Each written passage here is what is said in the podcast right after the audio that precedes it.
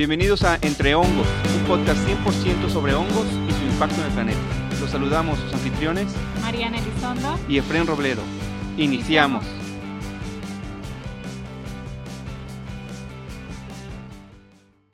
En el episodio de hoy de Entre Hongos, platicamos con Alejandro Huereca Delgado. Él es biólogo egresado de la Facultad de Ciencias Biológicas de la Universidad Autónoma de Nuevo León. Alejandro es liquenólogo, es decir, que se dedica al estudio de los líquenes y de sus hongos parásitos. Además, se encuentra especializado en la taxonomía y la sistemática de estos organismos, particularmente buscando afinidades biogeográficas. Alejandro también es miembro de la Comisión de Biodiversidad del Consejo de Flora y Fauna del Estado de Nuevo León y se dedica actualmente junto con colegas a nivel internacional a la descripción de nuevas especies de líquenes para la ciencia. Alejandro en la actualidad se encuentra realizando su maestría en Alberta, en Canadá, desde donde se conecta el día de hoy y por lo que le agradecemos mucho el esfuerzo de compartir lo que sabe para todo el mundo. Esperamos que este episodio sea de su agrado. Hola, bienvenidos a este quinto capítulo de Entre Hongos. Eh, ¿Cómo están? Esperemos que, todos se encuentren bien. Efren, ¿cómo estás? Muy bien, muy bien. Bienvenidos todos. Ya tenemos un poquito más de un mes con este podcast. Contentos, hemos recibido por ahí algunos mensajes de ustedes, algunos correos, propuestas y demás. Nos hace sentir muy bien. Y el día de hoy, pues creo que vamos a tener otro capitulazo. Así es, tenemos un invitado estrella el día de hoy. Nos acompaña Alejandro Huereca Delgado. Hola Alejandro, ¿cómo estás? Hola, hola a todos. Gracias, gracias Mariana, gracias Efraín por la invitación. Pues aquí venimos, hoy toca el, tiempo, hoy es la noche de los líquenes, hoy es la noche de los hongos liquenizados, ¿verdad? Entonces, muchas gracias por la invitación. No, no al contrario, muchísimas gracias Alejandro. Y pues aprovechando pues vámonos sobre la idea. Nos puede estar diciendo la gente o nos puede, pueden estar pensando, oye, pues ese es un podcast de hongos. ¿Cómo que ahora van a hablar de líquenes? ¿no? ¿Qué, qué tiene que ver los líquenes con los hongos? ¿Cómo, te, cómo ves si, si, empezamos por ahí, Mariana? A ver, ¿qué, qué, qué, qué es un líquen, Alejandro? Sí, una definición para que todos pues estemos en la misma sintonía, ¿verdad? Claro. Porque a lo mejor puede ser bastante eh, raro, ¿no? Decir, bueno, ¿por qué están hablando de líquenes si es un podcast de hongos? No, pues miren, eh, la verdad que la, verdad puedo decir que como liquenólogo es, es bastante interesante que siempre nos pregunten qué es un líquen, porque pues son organismos que están en todos lados y que seguramente los hemos visto. Sin embargo, a un ornitólogo, quien estudia las aves, no le preguntan qué es un ave, ¿verdad? Porque todos sabemos lo que es un pajarito. Y la realidad es que los líquenes o creemos que sabemos, ¿verdad? Porque ya sé, pues, porque a veces bueno, ni siquiera la, las aves son... la, terminología, ¿no? Sí, de, claro. de decir, bueno, ¿y cómo se llama la profesión que estudia las aves? Te aseguro que mucha gente no lo ha de saber. Así es. Bueno, sí, sí, y bueno, si les decimos que los pájaros en realidad son eh, reptiles que pueden volar, ya les, les reventamos la cabeza, ¿verdad? Es correcto, sí, sí, sí. Entonces, pues bueno, iniciamos con, con los líquenes. Los líquenes son son concebidos inicialmente como organismos eh, simbióticos y si por simbióticos entendemos que es una, eh, una, una, unión mano a mano, ¿verdad? Que ambos ganan. Eh, yo te protejo, yo te alimento mano a mano, ¿no? esto es, se, se, pensó tradicionalmente hasta, desde los tiempos de los griegos, la palabra líquen viene del vocablo leisen, creo que lo estoy pronunciando mal, pero en realidad significa musgo de árbol, ¿verdad? Porque pues oh, veían que en la corteza de los árboles había algo que, que, no es corteza, vemos a veces unos colores verdecitos, un poquito grisecitos, anaranjados, entonces dijeron, esto no es parte del árbol, y cuando lo rascaron, lo partieron, lo molieron, veían que tenía verde, veían verde, entonces va para las plantas, ¿verdad? Ya esto fue hasta eh, mediados de 1800, en cual unos investigadores europeos dijeron, pues en realidad no es solo no es una planta, esto es un organismo compuesto por dos, por dos entidades. Esta es un hongo y un alga, las cuales eh, pues juntos formaban esta matrix, este organismo eh, llamado líquen, en el cual el hongo le provee una protección, vamos a pensarlo como una casa, es como el invernadero, ¿no? El, el líquen crea un invernadero, un cuerpo, el, hongo principal, perdón,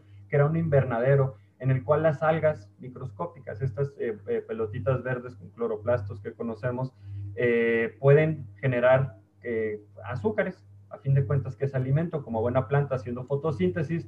Entonces el alga produce estos azúcares y el hongo los, los consume, ¿no? Entonces, eh, esta, esta manera de yo te protejo dándote una casa, yo, dándote condiciones para que puedas sobrevivir y el alga muy feliz dándole alimento, pues es una relación muy armoniosa, ¿no? Vamos a pensarlo así como, imagínense que ustedes se insertan dentro de su, de su pecho, de su caja torácica, se ponen unas plantas de lechuga y la lechuga, sin importar que no haya tanta luz, empieza a, producir alimento y pues tú proteges a la lechuga de que se lo coma, no sé, una vaca o un conejo afuera y tú estás eh, disfrutando del alimento de la, de la lechuga, ¿no? o sea, aquí estas algas pues son, podemos, nosotros hemos visto algas, ¿no? Digamos, eh, si hablamos de la gente, pues son de estas cosas que crecen desde en una alberca ahí descuidada o en el río que pasa aquí en Monterrey, que luego se pone todo verde cuando no le dan mantenimiento, hasta el sargazo, ¿no? Todas esas son algas y aquí lo importante eh, de entrada en esta comunidad que estás mencionando es que las algas pueden producir comida utilizando la luz del sol.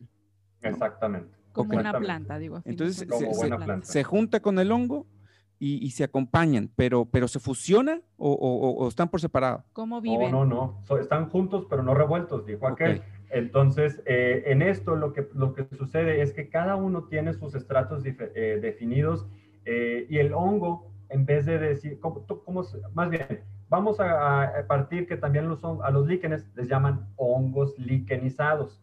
Es decir, que también son, son, son hongos, ¿no? Su clasificación es dentro del grupo de los hongos del reino fungi.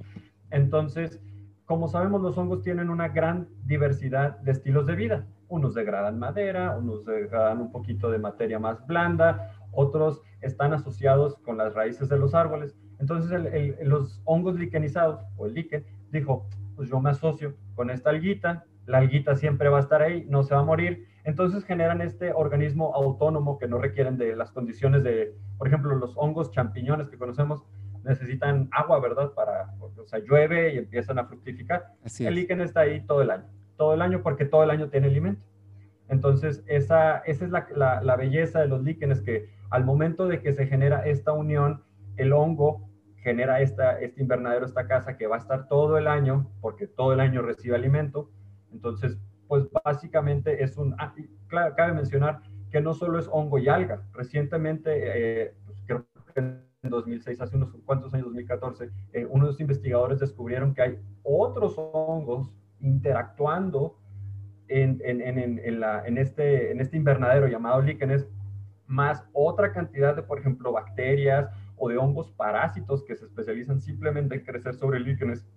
Entonces vamos a pensar ya a los líquenes como un ecosistema autosustentable, ¿no? Que todos estos organismos están interactuando, unos dan eh, un, nutriente, otros lo absorben, otros tienen diferentes funciones, ¿no? Si lo queremos ver de una manera muy romántica y realista, a fin de cuentas, los líquenes son como una pequeña galaxia, chiquititos, pero que muchas cosas están dentro, no los podemos ver a simple vista, desafortunadamente tenemos que tener unos buenos microscopios, pero a partir de ahí es donde eh, pues tenemos esa concepción, ¿no? Que son un mini mundo, un mini mundo, porque no solo es un hongo ni un alga, son muchas cosas más. Existen muchos tipos de líquenes o en base a lo que se conoce hoy en día, ¿cuántos tipos de líquenes hay?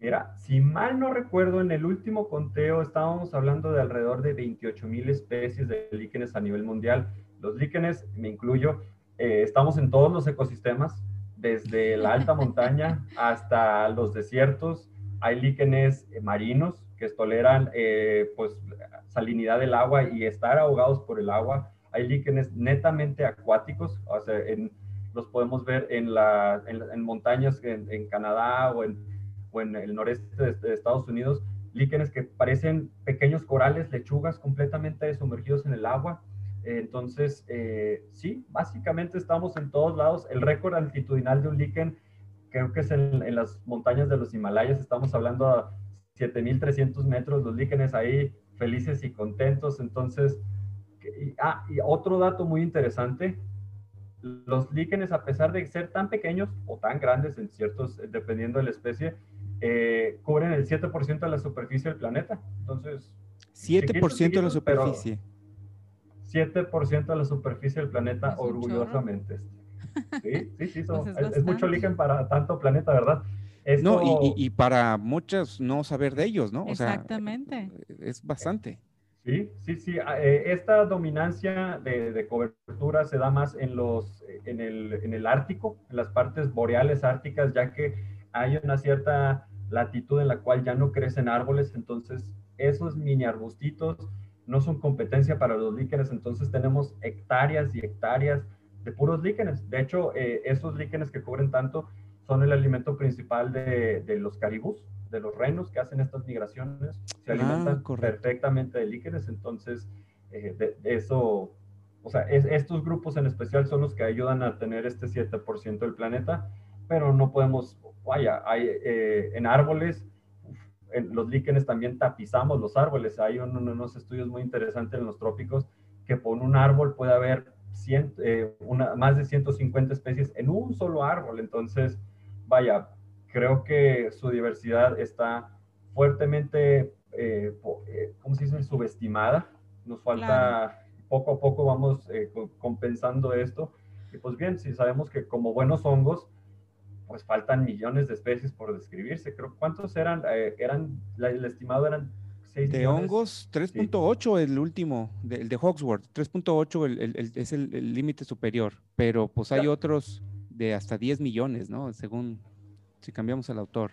Entonces, si incluimos a los líquenes ahí, pues vaya, los números están, están por los aires, ¿no? Entonces, sí, Somos, somos muchos, pero poco conocidos. Oye, y ahorita mencionaste eh, en, esto que se descubrió que realmente eran más que alga y hongo. ¿Eso en, qué año fue aproximadamente? mal no recuerdo, es en 2014. Se dieron cuenta. O sea, fue hace poquito eso. Sí, sí, sí, se rompieron 150 años del, del concepto de líquen. O sea, es cámbiate los libros, cámbiate muchísimas cosas, ¿no?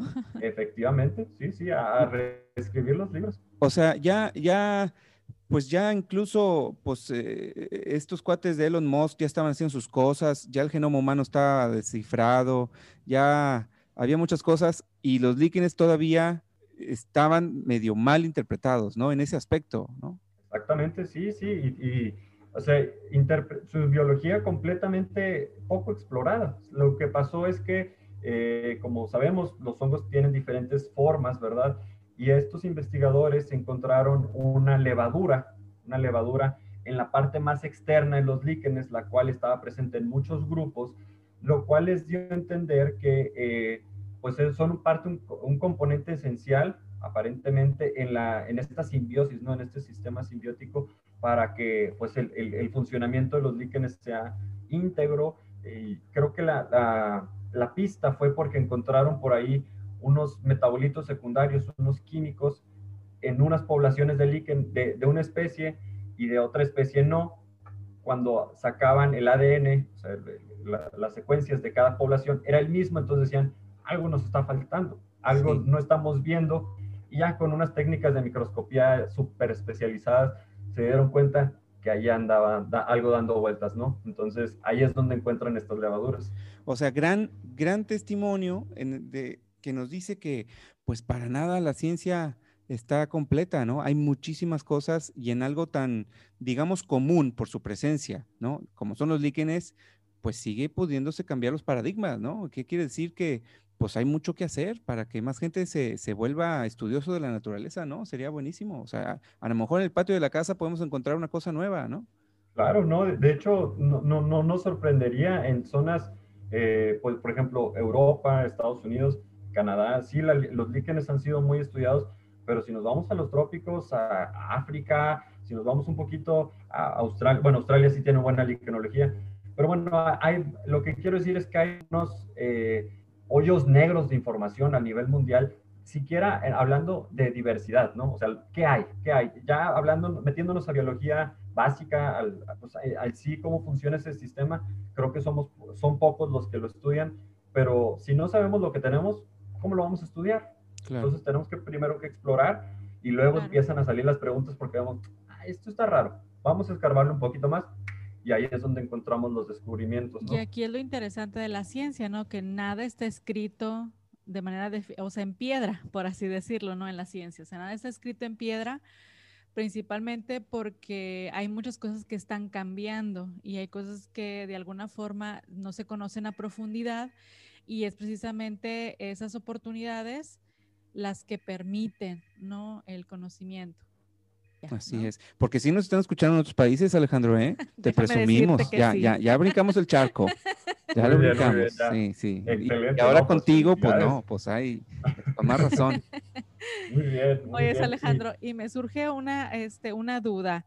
Eh, ¿Qué función biológica o en el ecosistema juegan los líquenes. O sea, ¿para qué sirven? ¿ya? Porque en el capítulo pasado nos dijeron que hay hongos que te matan así bien gachos si los respiras en la popó de los murciélagos. ¿El líquen qué onda? ¿Te puede matar o, si puede crecer en la comida el líquen? ¿Qué papel juega ahí en la naturaleza? Ok, ¿qué papel? Vamos a separar esta pregunta en dos respuestas. ¿Qué papel juegan en el ecosistema? Y otra, ¿para qué sirven, verdad? Porque creo que son tonalidades diferentes. Eh, ¿Qué rol tienen en los ecosistemas? Los líquenes son pilares, pilares en los ecosistemas, ya que, por ejemplo, hay líquenes que crecen sobre la tierra y al momento que crecen sobre la tierra, la estabilizan, ¿verdad? Evitan que se erosione. Esto ayuda a evitar la desertificación y últimamente, o sea, la, la, desertificación es este proceso en el cual se van haciendo más grandes los desiertos, ¿no? Más grandes las zonas áridas, estos lugares donde conocemos que hay tolvaneras gigantescas. Bueno, donde hay líquenes, no hay tanto polvo porque se huele, ¿verdad? Entonces no se pierde el suelo. Y cuando eso se llama erosión por aire, erosión aérea, y cuando hay erosión por agua, que es cuando llueve mucho y arrastra todo el sedimento, toda la materia que hay arriba, pues los líquenes lo que hacen es que en vez de que el agua corra, la infiltran al subsuelo, ¿verdad? Esas pequeñas gotitas la van absorbiendo, entonces se pierde menos suelo. Eso es una. Dos, también tenemos que los líquenes eh, funcionan básicamente, por su naturaleza, su anatomía, vamos a llamarlo, su, su cuerpo, no tienen una cutícula protectora. Nosotros, por ejemplo, nos podemos poner una gotita de agua en la piel y esta, una cantidad chiquitita se va a absorber, pero la otra va a escurrirse, ¿verdad? Al igual que en las hojas de las plantas. Los líquenes no tienen esta membrana, esta, esta manera de seleccionar qué entra y qué sale del sistema. Todo lo absorben, ¿verdad? Y esto también lo podemos trasladar a que absorben todo lo que hay en el aire. Todo lo que hay en el aire pasa a través de los líquenes. Entonces, esos micronutrientes que, o, pues, elementos que están dispersos en el aire se pueden quedar atrapados en el líquen y cuando este líquen cae por, ahí, por un aeronazo, porque un oso llega a rascar el tronco, por X y razón, cae al suelo y a fin de cuentas se, se, se reincorpora al ciclo de los nutrientes del bosque. Hay otros líquenes que, por ejemplo, están asociados con una cianobacteria. Estas cianobacterias sabemos que por su naturaleza tienen la capacidad de fijar nitrógeno y este nitrógeno, en este caso es el nitrógeno atmosférico. Cuando el líquen, eh, eh, estos eh, fijan este nitrógeno, al momento que llueve, se escurren pequeñas cantidades de este nitrógeno, fertilizando a fin de cuentas el bosque. los líquenes también son, ¿cómo se dice?, esenciales para la, la, dieta de muchos organismos. Por ejemplo, hay caracoles que se encantan ver las marcas en el bosque, así como se empiezan a comer a los líquenes. Hay otros, o los caribús que se comen líquenes en, sus migraciones en, el Ártico, ¿verdad? O, por ejemplo, hay eh, colibrís. Los colibrís son especialistas en conseguir pedacitos de líquen para, para poner, ponerlos y pegarlos en sus nidos. Y se ha descubierto que los eh, en cuanto más diversidad de pedacitos de líquenes de diferentes especies hay en estos nidos de colibrí o de diferentes aves, es más la, supervivencia de los, ¿cómo se dice? De, los polluelos. Y ahorita les platicaré por qué, porque tiene que ver con sus metabolitos secundarios o sus químicos, ¿verdad? Como buenos hongos tienen unos químicos. Entonces, básicamente, ese es su rol en los ecosistemas, ¿no? Entonces, eso es cómo se desenvuelven en los ecosistemas. Y atajando la segunda pregunta de para qué sirven, cuando buscamos una utilidad es básicamente para el ser humano, ¿no? Porque a fin de cuentas, pues vemos, tenemos un árbol, eh, ¿cuál es su rol en el ecosistema? No, pues eh, fija el suelo, hace fotosíntesis, captura carbono, ¿no? Pero ¿cuál es su utilidad? Ah, pues lo talamos y hay un sinfín de cosas que nosotros podemos hacer con madera. Con los líquenes es igual, con los líquenes eh, voy a iniciar con la parte que es como buenos hongos, como buenos hongos los líquenes, eh, bolitos secundarios. Estos son químicos únicos que solamente se encuentran en los líquenes. Estamos hablando de casi mil compuestos químicos únicamente procesados o más bien sintetizados en, en este líquen, en este, en este ecosistema pequeñito, ¿verdad? Entonces tenemos un arsenal de, de, químicos que nosotros humanos podríamos usar. Se ha demostrado que los líquenes tienen, eh, los metabolitos secundarios de líquenes tienen actividad anticancerígena, antiviral, le, ah, eh, tienen muy buenos resultados contra las bacterias multiresistentes, estas cepas de bacterias que nos hacen temblar porque ya ningún antibiótico les, les hace algo. Pero, por ejemplo, los líquenes también son el espacio para ver cómo reacciona ante las, eh, pues las, las condiciones del espacio exterior. Se miden su actividad metabólica aquí en la Tierra, se van para arriba en el espacio, los exponen a rayos cósmicos, a todas las diferentes condiciones súper, o sea, súper agresivas que para nosotros no duramos nada, ¿verdad? Allá afuera. Claro. Miden su actividad metabólica allá, nada. Regresan a la tierra, hidratan un poquito, les dan un masajito, a ver, a ver cómo estás, muchachito y como si nada. Y listo. Su ADN, su ADN poco dañado.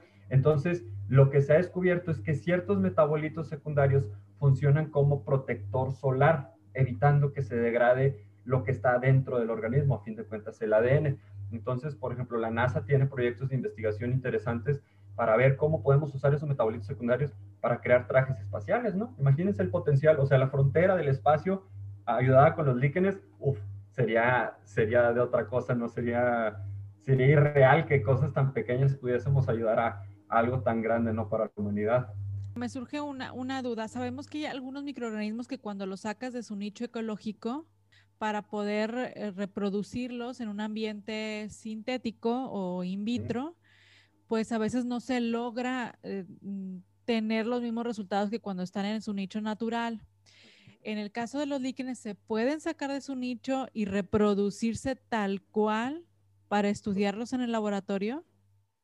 Pues desafortunadamente, Mariana, o afortunadamente, no lo sé, pero no hay líquenes de laboratorio.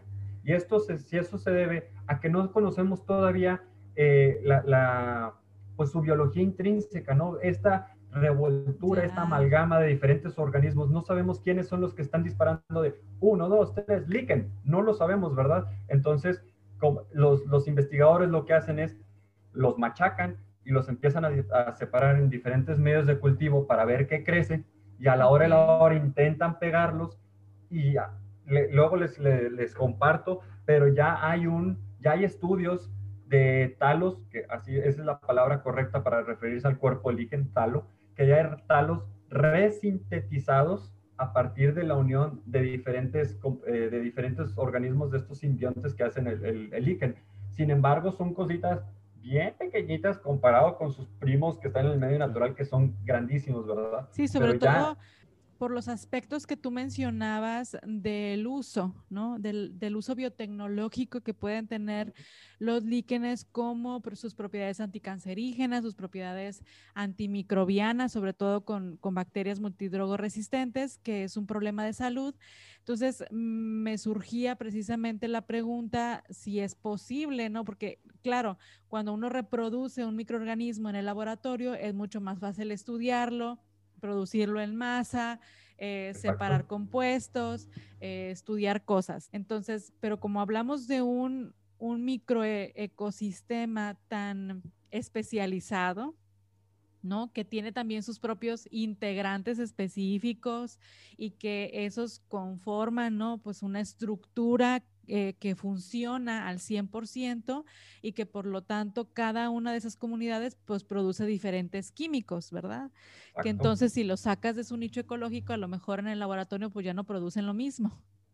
No, no, y es una realidad. Entonces, pues qué bonito que primero tengamos que entender al 100% cómo funciona un líquen para poder después nosotros aprovecharlo y cuando tengamos la receta de cocina lista para poder reproducirlos en masa, yo creo eh, y estoy estoy confiado en decir que vamos a dar un gran paso en la, en la, en la, medicina, ¿verdad? En la, en la farmacología, listos para ser probados para lo que queramos, ¿verdad?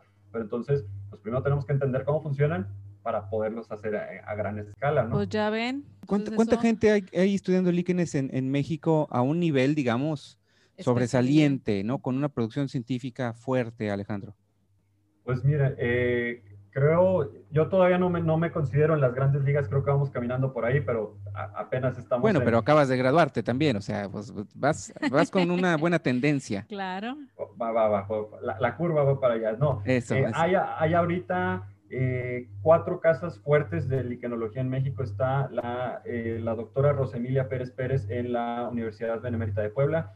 Está la doctora María de los Ángeles Herrera Campos en la Universidad, en la, en la UNAM está un querido colega Jorge Guzmán estudiando líquenes en la Universidad de Veracruz y también tenemos eh, a Marlene Gómez Peralta en, eh, en, Michoacán, ¿verdad? Allá está estudiando. Ahorita también, ahorita hay dos estudiantes muy fuertes trabajando eh, en la Universidad de Jalisco, ¿verdad? Entonces, poco a poco vamos creciendo, no somos más de 10 personas, así fuertes, fuertes, no estamos... Sí, no, pues es un área de oportunidad súper enorme, ¿no? O sea, bueno, sobre todo por la gran diversidad. Imagínate si, el, si, si, hablamos, por ejemplo, de hongos, ¿no? Ahora el conocer toda la diversidad de líquenes, ¿no? Inclusive nada más en México, pues es de que realmente se requiere, ¿no? Que hubiera más personas dedicándose al estudio de estas comunidades. Oye, y, y en ese sentido, por ejemplo, la, gente que nos está escuchando dice, bueno, ahora me estoy emocionando con los líquenes, ¿no? Vamos este fin de semana a buscar líquenes. Independientemente de dónde se encuentren, digo, por, por lo que nos comentabas al inicio del programa, de dónde pueden crecer. Alguien ahorita quiere salirse a buscar líquenes. ¿Qué le recomendarías tú? ¿Qué, qué, espacios, o si se tiene que ir al bosque, o qué altitudes, o, o, o dónde puede buscar líquenes una persona que nos está escuchando ahorita? ¿Quieres buscar líquenes? Aléjate de la ciudad. Aléjate de la ciudad lo más que puedas, vete a las orillas. Y eh, esto se debe a que van a estar en todos lados, Efren, en todos lados. O sea, no importa que vivas en una zona donde hay matorral, no importa que vivas en un bosque, no importa que vivas en una selva tropical, en todos lados los vas a encontrar. Sin embargo, sin embargo, el problema es que los líquenes, como les platicaba antes, al no tener esta protección para lo que está eh, flotando o fluyendo en el ambiente, en el aire, a no tener esta protección, son muy susceptibles a los cambios de la calidad del aire. Entonces, por lo que decías hace rato, de que no tienen este, este filtro, digamos. Exacto. Entonces, como no, como no tienen la manera de decidir qué entra o qué sale, eh, los líquenes, desde hace ya décadas, se notó que los líquenes son susceptibles a los contaminantes dispersos en el aire. Y conforme nosotros estemos en las ciudades más inmersos en urbes gigantescas, menos líquenes va a haber porque hay una tendencia a que haya mucho mayor industria, ¿verdad? Entonces, ese sería mi primer consejo. Si vives en una ciudad, salte, salte de ella y vas a empezar a ver líquenes.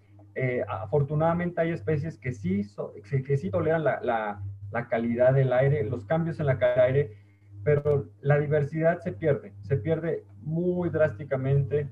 Vas, puedes ver a veces troncos tapizados de líquenes en la ciudad, vas a decir, ah, pues aquí está bien la calidad del aire. Pero si tú mides las especies, cuántas hay, no vamos a pasar de 5 o 6 especies. Sin embargo, te sales un poquito al matorral, te sales un poquito al bosque de encinos que está fuera de tu ciudad y puff, puedes tener 60, 70 especies por, por, por árbol, ¿verdad? O, en, un, en un palito de, de un matorral, de, una, de un arbusto chaparrito, podemos tener 15, 20 especies. Yo les recomiendo que sean visuales, sean muy visuales. Nosotros desafortunadamente los líquenes no los conocemos en las ciudades. Por eso que les platico, conforme hay más contaminación, los troncos de los árboles los tenemos de color corteza, si bien nos va, pero hay veces en casos, por ejemplo, en la ciudad de Monterrey que tenemos unos índices de contaminación altísimos, vamos a ver a los troncos casi que ennegrecidos, ¿verdad? Los toques que, está, eh, eh, que tienen hollín, tienen humo, ya, ya sedimentado en la corteza. Entonces eso es lo que espanta a los líquenes. Y nosotros como gente citadina los, no los conocemos, ¿verdad? Porque no están a nuestro alrededor. Esa es la razón, por, una de las razones por las cuales son desconocidos, ¿verdad? Porque como no los tenemos en ambientes urbanos, los pasamos por alto en nuestra gama de organismos que pueden vivir, más bien que coexisten con nosotros en este planeta, ¿verdad? Pero si nosotros nos vamos un poquito al, ambiente eh, pues suburbano o al campo, ya se hace, nos podemos ir al mero desierto chihuahuense o al mero desierto de Sonora y vas a decir, pues, ahí no hay árboles, ¿verdad? No hay, es un poco bueno. Fíjense en esas rocas que parecen de un color rojizo, rojizas, negruzcas, y tú, eso no es roca. O alguien vino y le grafiteó o agarraron a dispararle con una pistola de gochas, ¿no? No, somos los colonizando todos los ecosistemas, también los vamos a encontrar en estas rocas magníficas. Entonces, básicamente mi recomendación es, sean muy visuales, fíjense en los pequeños detalles, no todo lo que conocemos como roca es roca, no todo lo que pensamos que es corteza es corteza, todos estos colorcitos extra que nosotros vemos en las rocas o que vemos en los árboles son líquidos. Y entonces, vamos a pensar en alguien en Monterrey. Dices, bueno, ya medio el semáforo de la pandemia está este, poniéndose más hacia el verde, vámonos al bosque Chipinque y ahí pues ya superamos la natota esta de contaminación que tenemos y empezamos a ver líquenes en las piedras y en los troncos. Y entonces ¿qué tiene que buscar? Porque hay por ahí varias formas generales de los líquenes, ¿no? Está que el, fructicoso y el crustoso, y hay, son como muy diferentes, ¿no? Unas son como estas cavidades chiquitas y otros son más como peluditos. ¿Cómo, ¿Qué tendrían que buscar? Ya una vez que están ahí, eh, y les dice, sean visuales, órale, ¿qué características como generales podrías recomendarles ver? Ok. Eh, en, general, como bien mencionas, Efren, hay diferentes formas de crecimiento, que les llamamos formas de crecimiento de los líquenes. Hay unos que, que se llaman costrosos, que literalmente son, son un chicle mal pegado, así, una embarradita fuera en la corteza o, en, el, en, la roca, ¿verdad? Que vemos unos puntitos de, diferentes colores. Bueno, eso es la costra, los costrosos. costrosos. Hay otros que se llaman foliosos, los cuales su forma de crecimiento asemejan a hojitas. Entonces vamos a ver talos cuerpos de líquen más complejos a manera de, hojitas, ¿verdad? Y hay otros que se llaman fruticosos. Los fruticosos, eh, vamos a pensarlo, que está la ramita y estos tienen una, una proyección tridimensional hacia afuera del sustrato, hacia afuera de la roca, hacia afuera de la, de la corteza, ¿verdad? Vamos a ver como unos pequeños arbustitos en algunos casos, otros vamos a ver anaranjados, así muy bonitos, unos arbustos anaranjados, y otros que, por ejemplo, les llaman eh, barba de hombre viejo, del género Usnea, esos son bárbaros, son bárbaros porque pueden crecer hasta metros, ¿eh? O sea, puedes ver árboles completamente cubiertos por este velo hermoso de Usnea. Entonces, eh, si bien podría recomendar buscar, por ejemplo, alguna estructura reproductiva, en general, yo creo que lo que tienen que ver y lo que se tiene que hacer notar en su búsqueda de líquenes, en su liquenización, ese es el proceso llamado la liquenización, cuando nos metemos al bosque a buscar líquenes, eh, eh, eh, en ese momento hay que formas que no sean convencionales encima de la roca o encima de la corteza. Todo lo que sea extra, tú vas a notar que es un líquen. Hay por ahí en, en, las diferentes plataformas de los diferentes mercados, hay unas lupitas de joyero que le dicen que tiene un aumento de 10 por. si tú te compras una de esas, puedes andar ahí de mini inspector, ¿verdad? Si te quieres ver más moderno y quieres luego, luego la fotografía, la cámara de tu celular no va a tener esa potencia de macro para tomar una foto más acercada porque hay especies un poco pequeñas, pero sí le puedes comprar un clip que le pones encima del lente para magnificar tu fotografía y ver un poquito más de lo que nuestros ojos eh, no, no, como no captan. Pero algo que les aseguro a todos nuestros, eh, a todas las personas que nos escuchan, es que en el momento que ven un líquen, ya no va, su, su, visión hacia la naturaleza va a cambiar. Es imposible ya no verlos. Están, son tan presentes en todos lados que van a decir, ¿cómo no los había notado antes? Porque en realidad están tapizados todos los bosques y todos los matorrales, todos los desiertos de estas cosas tan maravillosas. Perfecto, perfecto. Pues ahí están recomendaciones excelentes para pues con más excusas para salir ahora al campo, ya no solamente a ver verde y a respirar y a caminar, ahora pues a, lo mejor agacharse un poquito, ¿no? Que me imagino que, que ustedes, los liquenólogos, se la pasan luego horas en un mismo sitio, de acuerdo a la diversidad, ¿no? El, típico biólogo que está con la lupa y ahí como sí, que... yo la verdad es que no me explico cómo pueden explorar, no sé, son, zonas tan, tan amplias, ¿no? Si en un metro cuadrado puedes encontrar cientos, ¿no? O sea, entonces realmente la, eh, la, inspección que realizan eh, ustedes eh, como liquenólogos, pues es realmente, no sé, o sea, como que muy precisa, muy, muy enfocada a una pequeña área y luego después avanzar hacia otra pequeña área y luego así sucesivamente, ¿no? O sea, parece como, como no sé, un cuento de nunca acabar. Mira, Mariana, yo te platico que hay una máxima en la liquenología. La velocidad del liquenólogo es a un tronco por hora. No hay manera ah. fácil de movernos. O sea, no, sí te lo creo. La verdad eh, es, mi familia me, me, aborrece cuando voy en mi plan de liquenólogo porque caminamos muy lento. De, muévete Alejandro, me empiezan a lanzar piedras, me empiezan a lanzar ramas porque camino muy lento, porque en realidad es absorberte en un, en, un microcosmos que la verdad, cuando tienes la lupita encima, enfrente de tu ojo y empiezas a darle detalle a todo esto, te pierdes, ¿no? Te pierdes en esta belleza de formas, de colores. Es como, yo lo puedo trasladar como los buzos que trabajan en arrecifes de coral. En el momento que tú te inmersas en un arrecife, empiezas a ver tantos organismos, tantas formas, colores y sabores casi, que dice que no puedes avanzar. O sea, a los buzos se los lleva la corriente pero nosotros no nos puede mover nada más que el tiempo, ¿verdad? Entonces podemos estar ahí muy detenidos el tiempo que sea, pues las horas, las horas hoy que nos dé. Entonces, pues sí, la velocidad del liquenólogo es a un tronco por hora. Esa es, es, eh, es, la máxima, ¿no? Oye, y, y, en ese sentido, digo, yo creo que pues para nada es la recomendación andarlos sacando ni removiendo ni nada, pero como, como, como una cuestión de conocimiento, el líquen ¿Es tóxico si alguien lo consumiera o, es urticante o, si alguien lo tocara? Porque de repente vas apoyando en los árboles, ¿no? Si vas subiendo una pendiente y no es que los quieras maltratar, pero te, ah, ¿pueden generar algún daño desde el punto de vista así de, conocimiento general?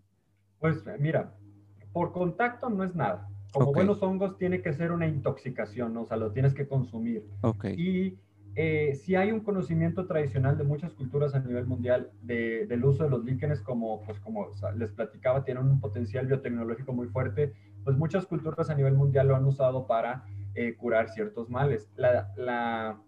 lo delicado es que eh, pues esas culturas no tenían las técnicas de identificación pues taxonómica, en taxonomía clásica que, empiezas a medir, que la esporita en el microscopio, que los químicos, bueno, eso no lo, no lo, no lo tienen ellos y mucho menos la identificación molecular. Pero entonces eh, yo, yo soy muy cauteloso al momento de, de, sugerir que las personas hagan, hagan infusiones de té o hagan, como se dice, estos, eh, estas, ¿cómo se llama? Como, como una remolacha, ¿no? Que los apachurras ah, y luego los pones a manera de tópico yo no lo recomendaría porque como muchas, muchas especies se parecen y son diferenciadas simplemente por su química, puedes estar consumiendo algo que en realidad te puede hacer daño, ¿verdad? Entonces son, creo que son, no son muchos los casos así verificados en, en la toxicidad de los líquenes porque van directo al hígado.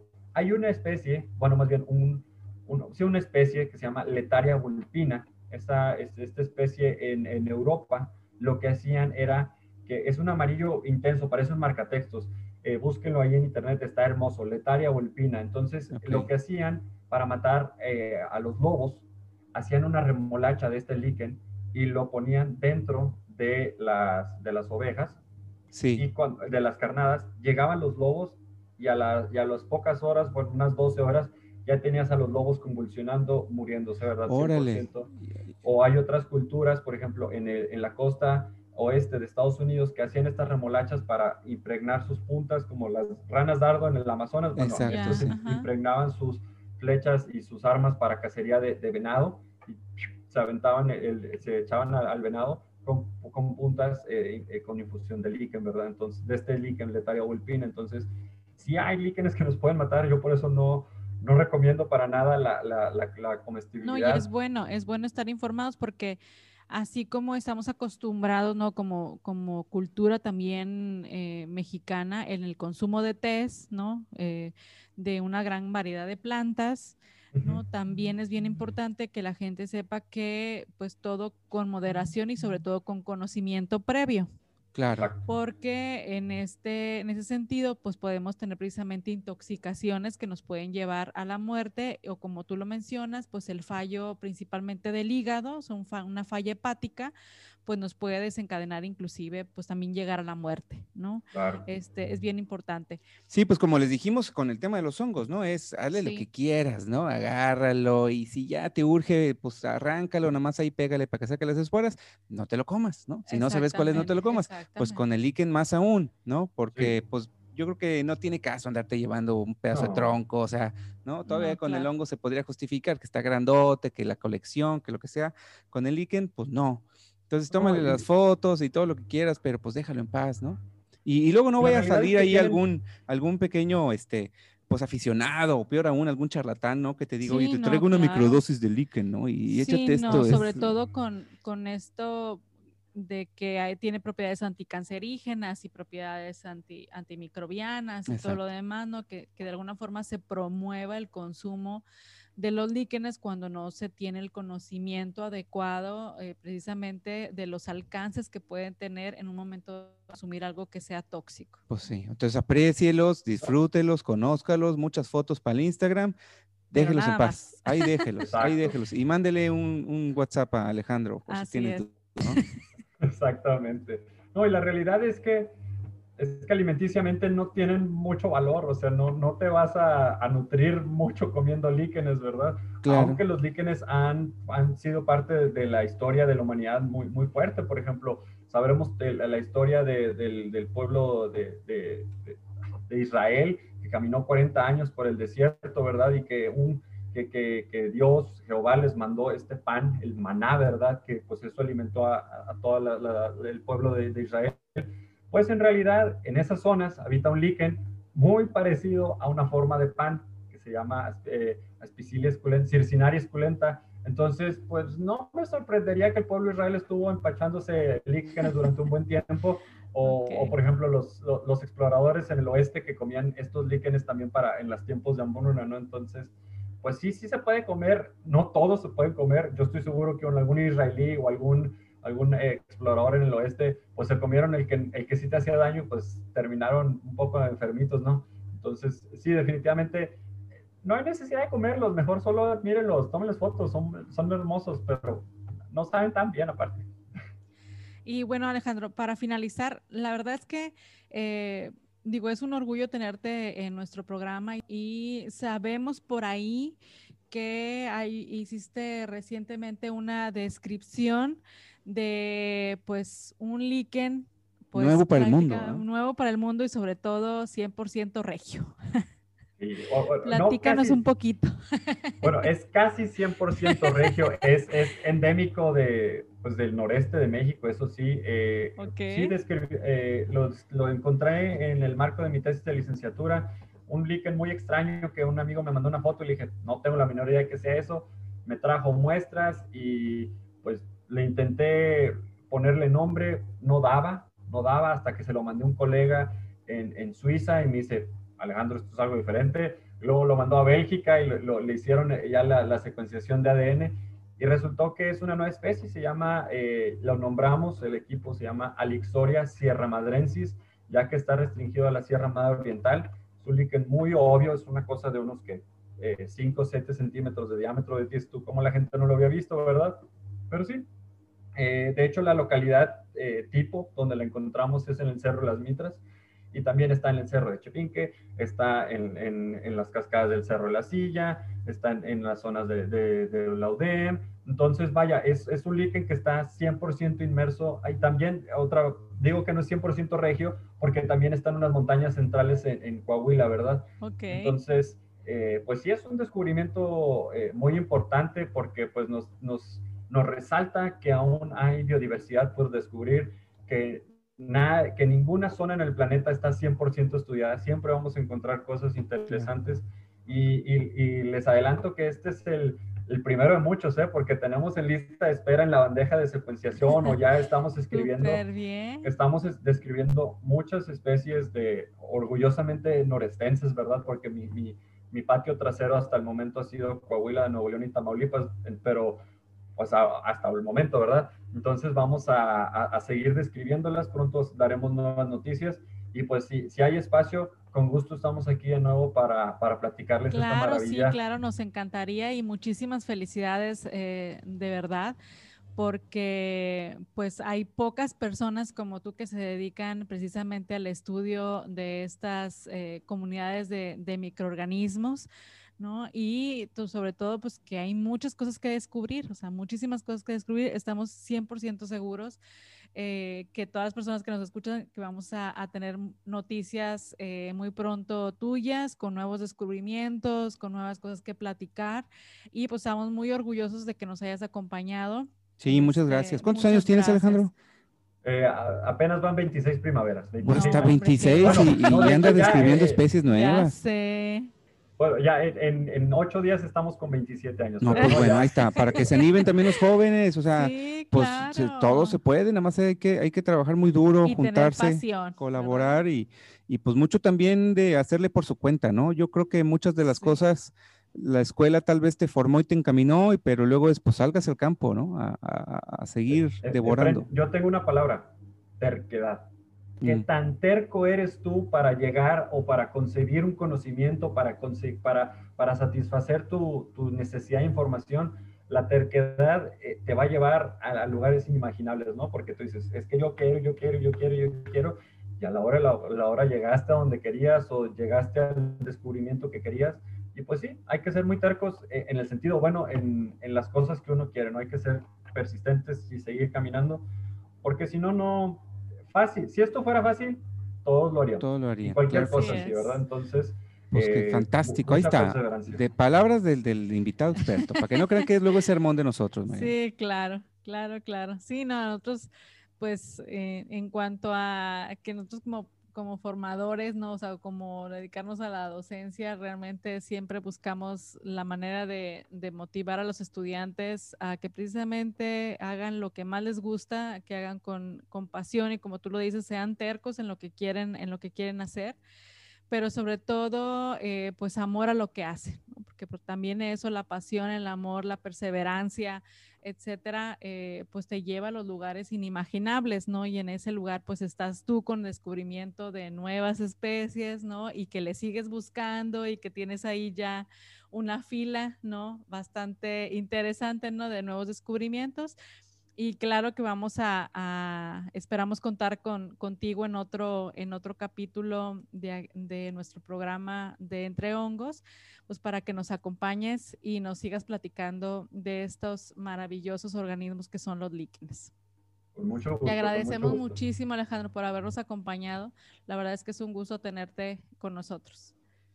el, gusto es mío y no, no, no por mí, yo, yo soy un cualquiera los líquenes necesitan más foro. Muchas gracias por el micrófono, en serio.